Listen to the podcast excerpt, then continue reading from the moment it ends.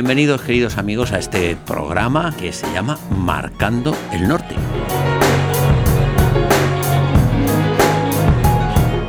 Porque hay cuatro puntos cardinales. El sur, el este, el oeste y el norte.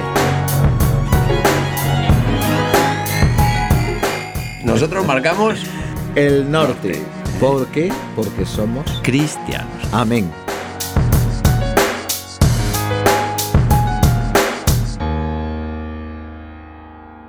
Bienvenidos queridos amigos a una nueva edición de este programa que se llama Marcando el Norte. Don Jorge, bienvenido de nuevo.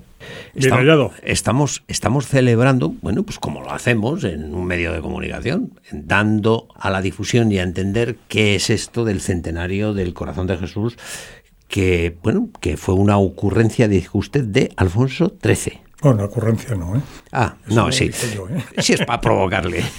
No, no. no, fue una cosa muy importante. Y además explicó usted muy bien por qué la consagración la hace el rey y no En este caso, la consagración de España, de España hace el rey. y no Como- un, y no un obispo. Como había hecho Gabriel García Moreno la consagración del Ecuador. Sí, ¿Eh? pero y no un obispo. No, El que, el que lo quiera saber por qué es el rey y no un obispo, que se vea el programa anterior que está ahí explicado, si no, no nos da tiempo, porque tenemos que avanzar, porque usted se remontó en la devoción al corazón de Jesús y nos demostró que esto era una cosa seria al Antiguo Testamento. Efectivamente, el Antiguo Testamento y en particular, pero no es la única, en el Deuteronomio se alude al Señor, Yahvé se está dirigiendo a su pueblo judío, eh, haciendo referencia, amarás al Señor tu Dios con toda tu alma, con todo tu corazón, con todo tu ser, y hay diversas, en diversos libros que compone el Antiguo Testamento, pues referencias al, al corazón de Dios. Entonces todavía no se había revelado Jesucristo, la. Santísima Trinidad, y por tanto, pues eh, por eso para el judaísmo, los que se han quedado ahí, pues para el judaísmo, pues eh, Dios, en fin, es, es uno, es uno, no Don- es trino como Don Jorge, nosotros. que lo dejamos, que lo dejamos ahí y el que quiera que vaya al programa anterior, porque es que donde nos quedamos ¿eh? fue en la plenitud o en la popularización o en Santa Margarita María de la Coque, siglo XVII. Venga, Efectivamente, Santa Margarita María de la Coque, Salesa, aprovecho para recordar, porque hay confusión al respecto, y es normal. ¿eh? A mí en un primer momento recuerdo tiempo ah, que me pasó también, ¿no? que identificaba a Salesas con los salesianos, ¿no? Y no, tal, no, no, que, que no lo sé. Salesas es San Francisco de Sales, Ah, los salesianos es San Juan Bosco. ¿no? Y, por cierto, y- y San Juan el- Bosco también tiene que ver con el. Mucho, mucho, mucho. Oye, es el, el Tibidabo, el Templo Sagrado Corazón de Jesús de Barcelona. de Barcelona, el Tibidabo. De eso, Eso- sabe, de- de eso sabe usted. Ah, Algo, porque además estoy muy vinculado al Tibidabo, en fin, al Templo Sagrado Corazón Bueno. de Jesús del Tibidabo. Eso es una historia impresionante. ¿eh? Pero le he interrumpido. Salesas no son salesianos. No, no, son la orden de la visitación de la Virgen a su prima Santa Isabel. Por eso son conocidas también como las visitandinas, ¿no? Salesas o visitandinas. Y muy vinculada esa orden, porque así lo quiso así lo quiso la providencia de Dios con las revelaciones del Sagrado Corazón de Jesús a Santa Margarita, la hoy Santa Margarita María de la Coque, salesa visitandina, que estaba en Paray-le-Monial, en la Borgoña francesa, sureste de París, eh, se le revelará como decimos, en la segunda mitad del siglo XVII, porque, bueno, pues eh, había llegado el momento, había llegado la hora para el cielo en que la humanidad necesitaba que volvieran a, re- a reavivarse las, las cenizas del culto, de la devoción, en definitiva, fundamentalmente del amor ¿Y qué pasó? porque estábamos en los tiempos del jansenismo, ¿eh? tiempos del jansenismo. Sabemos que es, en fin, fue condenado como una herejía ¿eh? por la Iglesia, precisamente porque es jansenio, ¿no? Pues el jansenismo, un dios, mm, digamos, si se me permite la expresión, poco ortodoxa, ¿eh? pero en fin, ¿eh? un poco del Antiguo Testamento, más que del Nuevo Testamento, ¿no? Es decir, un Dios eh, vengativo, un Dios, todo lo contrario, el Dios misericordioso, como lo conocemos, ¿no? Un Dios que ha muerto por nosotros, que nos quiere tanto, que nos amó tanto, que nos ama tanto, que se hace hombre como nosotros y derrama su sangre de una forma tan cruel como sabemos, en la pasión, en la cruz, por nosotros, para redimirnos, para rescatarnos, para salvarnos, para abrirnos la puerta del cielo y la, en definitiva, pues la poder participar eternamente del amor de Dios, de la naturaleza divina de Dios, ¿no? Entonces, eran tiempos de frialdad en la iglesia. Eh, la, devoción, la, humanidad se, se, había vuelto un tanto tibia, ¿no? Fría. Y entonces Dios desde su eternidad, desde su eterno presente, desde ese continuo presente sin fin que dirá Santo Tomás de Aquino, pues considera que ha llegado el momento de que se conozca más y mejor y se difunda la devoción al corazón de Jesús. Y decide que el instrumento para ello sea pues, una religiosa joven. Santa Margarita María de la Coque nació en 1647 y morirá en 1690, es decir, con 43 años. ¿no? Y ella ingresó en el monasterio de la Visitación en Parelemonial a los 24 años de edad, es decir, en 1600 eh, 60, ¿cuántos? 47 y 24. 24, ¿cuánto suma eso? 73, ¿no? Pues, Y entonces tendrá diversas revelaciones allí del Sagrado Corazón de Jesús, ¿no? En particular son de destacar tres. La que tuvo el 27 de diciembre de 1673. El 27 de diciembre es la fiesta litúrgica de San Juan Evangelista. Recordamos en el anterior capítulo cómo la noche de la, última cena, la noche de Jueves Santo, víspera de la Pasión, por algo está narrado. El Espíritu Santo ha querido, ha querido que estuviera eso presente en la Sagrada Escritura. San Juan, el discípulo amado, una vez más, el corazón amado de Jesús, recostó su cabeza en el corazón de Jesús, en el pecho de Jesús, ¿no? Pues en ese día, la fiesta de ese apóstol, el apóstol que hará referencia precisamente en, su evangelio a que Dios es amor. Dios es amor, ¿no? Pues en esa fiesta tuviera la primera revelación del Sagrado Corazón de Jesús a Santa Margarita María Lacoc. Tuvo vinculadas a la gran promesa efectuada a Santa Margarita María Lacoc, la de la devoción de los nueve primeros viernes de mes, etc., y las gracias que se le concederían por el cielo a quienes difundieran esa devoción y la, y la siguieran, la de los nueve primeros viernes de mes. La segunda y la tercera sería en la octava de Corpus Christi de 1674 y en la octava de Corpus Christi de 1675 respectivamente. Las revelaciones continuarían tres, apariciones tres vinculadas especialmente con la gran promesa del corazón de Jesús a Santa Margarita María de la Coque pero revelaciones tendría hasta prácticamente mm, su partida al cielo. ¿Eh? de hecho, las revelaciones referidas a las tres que acabo de hacer referencia. 73, 74, 75. 75, efectivamente, y vinculadas a, muy especialmente a la devoción de los nueve primeros viernes de mes y el sentido de la, y el porqué de la devoción al corazón de Jesús y de la consagración al, corazón de Jesús, no serán conocidas hasta eh, prácticamente eh, un siglo después. ¿eh? Me dice? Por tanto, el instrumento de la providencia, elegido por la providencia para, para decir, bueno, ha llegado el momento en que ahora el hombre debe saber más y mejor qué significa el, el que Dios es amor, ¿no? Y eso lo quiere trasladar usando como instrumento a la hoy Santa Margarita María Laco. En la medida en que ella era salesa visitandina, ¿no? De la orden de la visitación de la Virgen, pues esa orden religiosa femenina, pues tiene una especial vinculación con la devoción al corazón de Jesús. Y, de la misma manera, en el ámbito masculino, será la Compañía de Jesús, los jesuitas, los que tendrán esa función, porque la providencia dispone que quien será director espiritual de Santa Margarita María Laco, un jesuita, San Claudio de la Colombia, jesuita. Y por eso la orden femenina de la, de la visitación de la Virgen y la orden masculina de la Compañía de Jesús de los jesuitas son los dos instrumentos de la Iglesia para contribuir a expandir y fomentar la devoción al Sagrado Corazón de Jesús. Santa Margarita María Alcoc, San Claudio de la Colombier. ¿eh? Nota pie de página. Como veremos, será poco después, poco después será un jesuita, un joven jesuita español, el hoy beato padre Hoyos, el que tendrá el papel que para Francia y la Iglesia tiene Santa María, María Lacoc será el padre Hoyos el que tendrá esa misma misión poco después para hacer lo propio con España. ¿Eh? Hablaremos de España, ¿eh?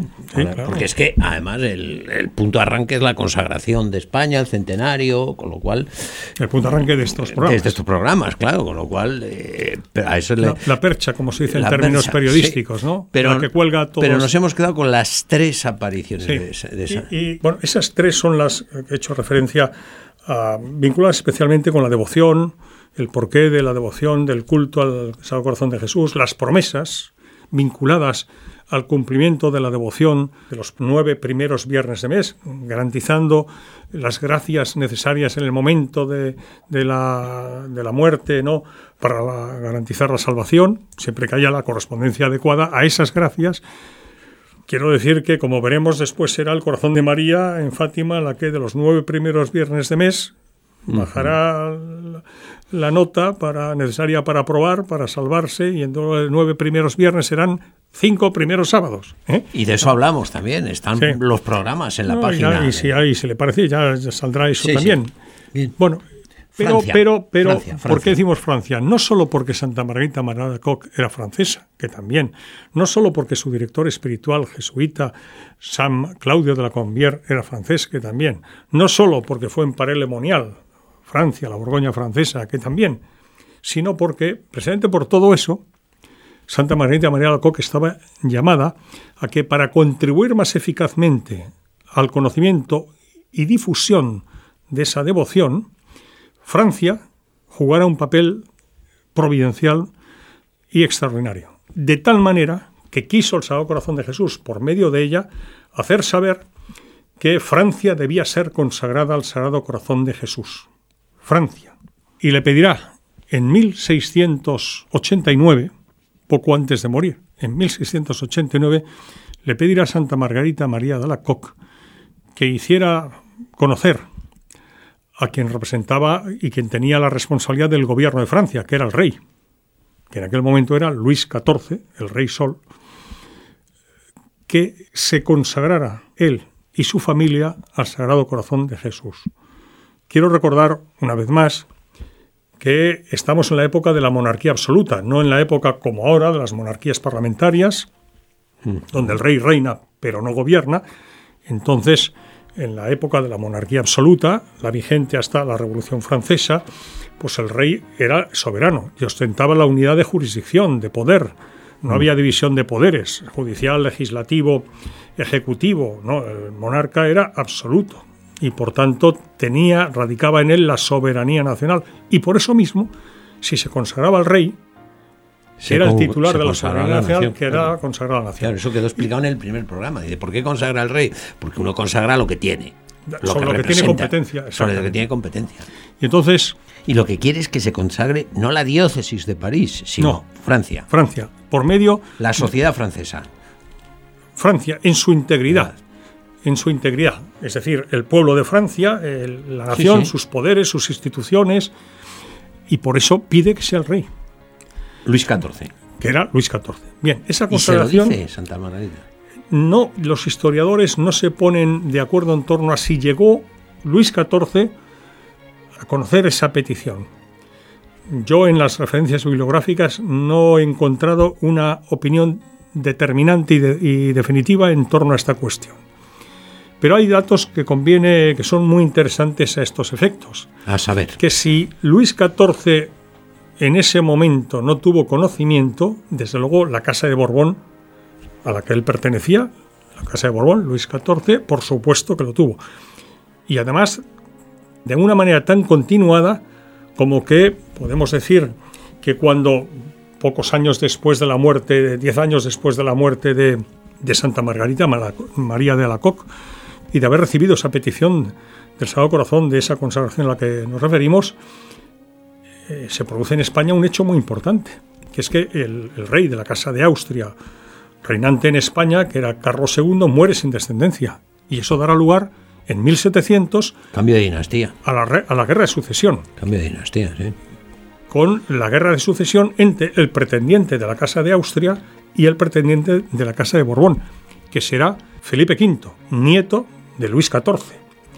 Y Felipe V hará mucho para hacer, contribuir a la devoción y a la extensión, al conocimiento. ¿Felipe V? Felipe V, sí, sí, sí. Felipe No V, sí, sí. Felipe V es poco conocido, ¿eh? pero conviene por eso darlo a conocer. Felipe V en 1727, el 10 de marzo, escribe al Papa, que en aquel momento era Benedicto XIII, y le pide que para contribuir a que sea conocido, no se puede querer lo que no conoces, primero conocido, y por conocido, amado, el, corazón de Jesús por parte de los españoles, pues que eh, establezca misa con oficio propio sobre Felipe el V. Sagrado Corazón de Jesús.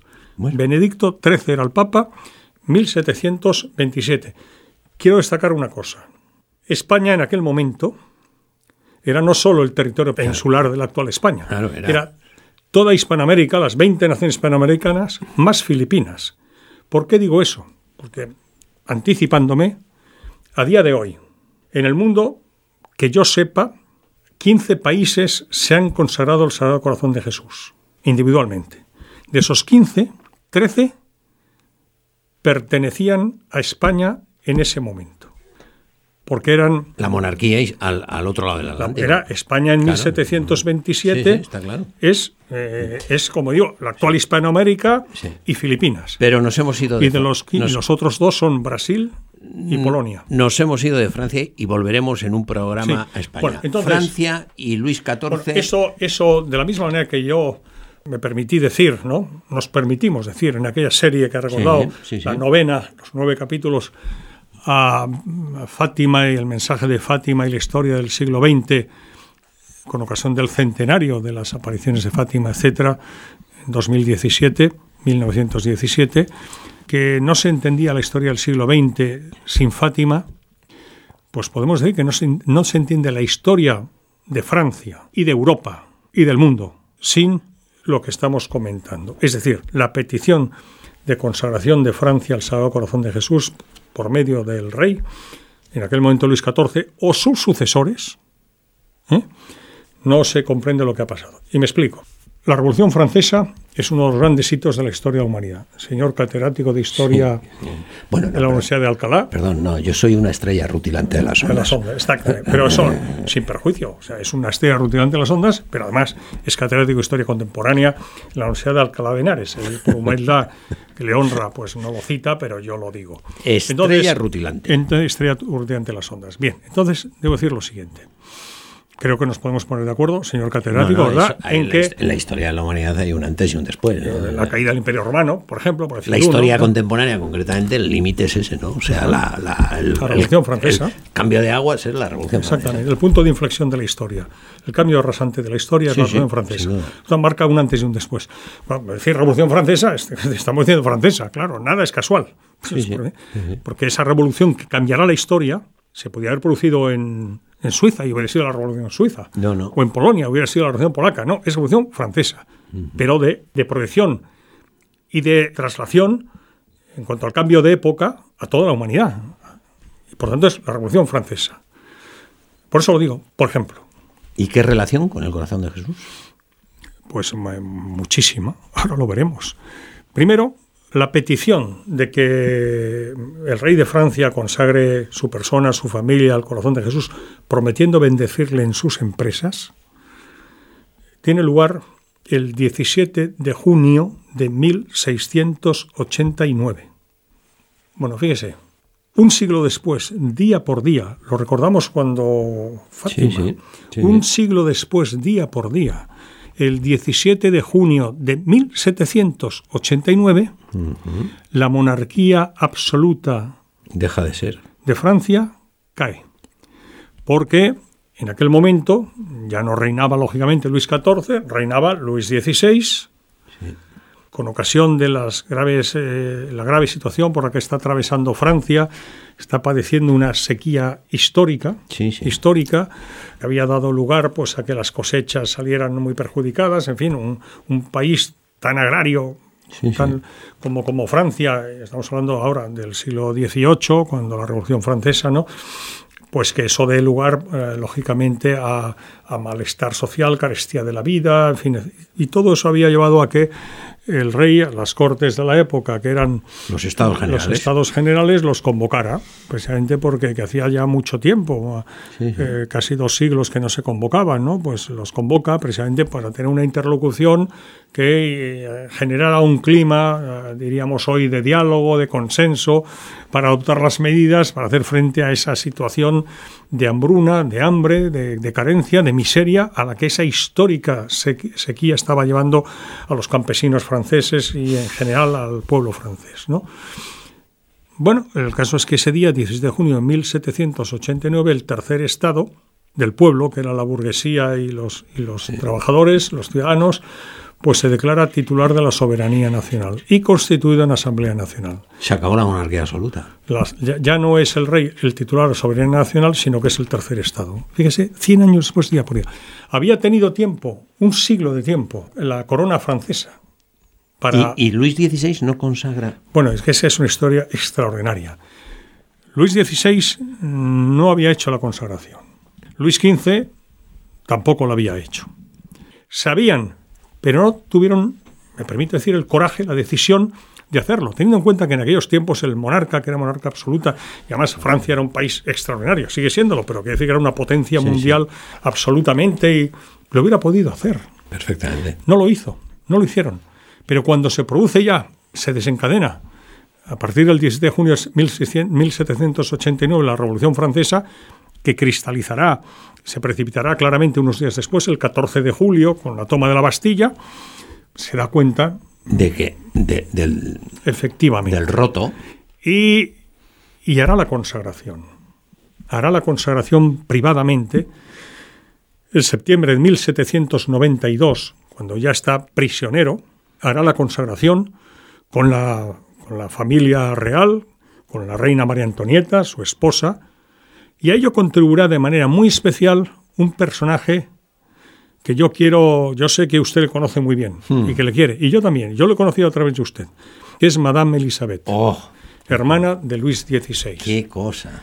Eh, Madame Elizabeth es un personaje maravilloso, hermana, como decimos, ¿no? del rey Luis XVI, un alma devotísima y que cuidará espiritualmente y asistirá espiritualmente, humanamente, por supuesto, en esos trágicos momentos de la Revolución Francesa, donde, pues, en fin, eh, ya ha caído la, monarquía y se está en vísperas ya no solo de que caiga la monarquía, sino de que sean guillotinados el rey Luis XVI, su esposa María Antonieta, pues, eh, para que haga la consagración. Digo que es importante eso. El rey Luis XVI será guillotinado en enero de 1793, fecha para la historia de la humanidad y de manera muy especial para Francia, por supuesto.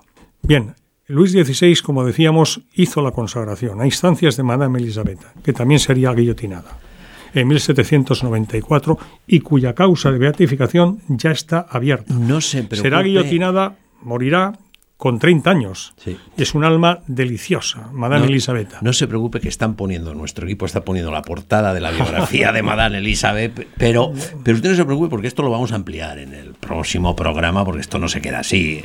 El tiempo es el tiempo. Solo para decir una cosa, si me lo permite, sí, sí. sí, eh, incentivar el interés por, por esta cuestión, estos temas que estamos tratando, ¿no? Es decir, de la misma manera que, se puede pensar a la luz de los acontecimientos que la revelación del Sagrado Corazón de Jesús y esa petición de consagración sin duda hubiera evitado la Revolución Francesa tal como la conocemos, porque los lemas de la Revolución Francesa, el lema tal, liberté, égalité, fraternité, ¿no? Libertad, igualdad, fraternidad, son lemas evangélicos, fraternidad, pues somos hijos de Dios, somos hermanos, somos iguales en dignidad ante Dios, porque todos somos todos hijos de Dios, pero no vinieron de la mano de la Iglesia, no vinieron de la mano del Evangelio porque no se hizo la consagración. Y por eso vino de manera revolucionaria, cayó la corona francesa, hubo, hubo, hubo sangre derramada por, por, por centenares de miles.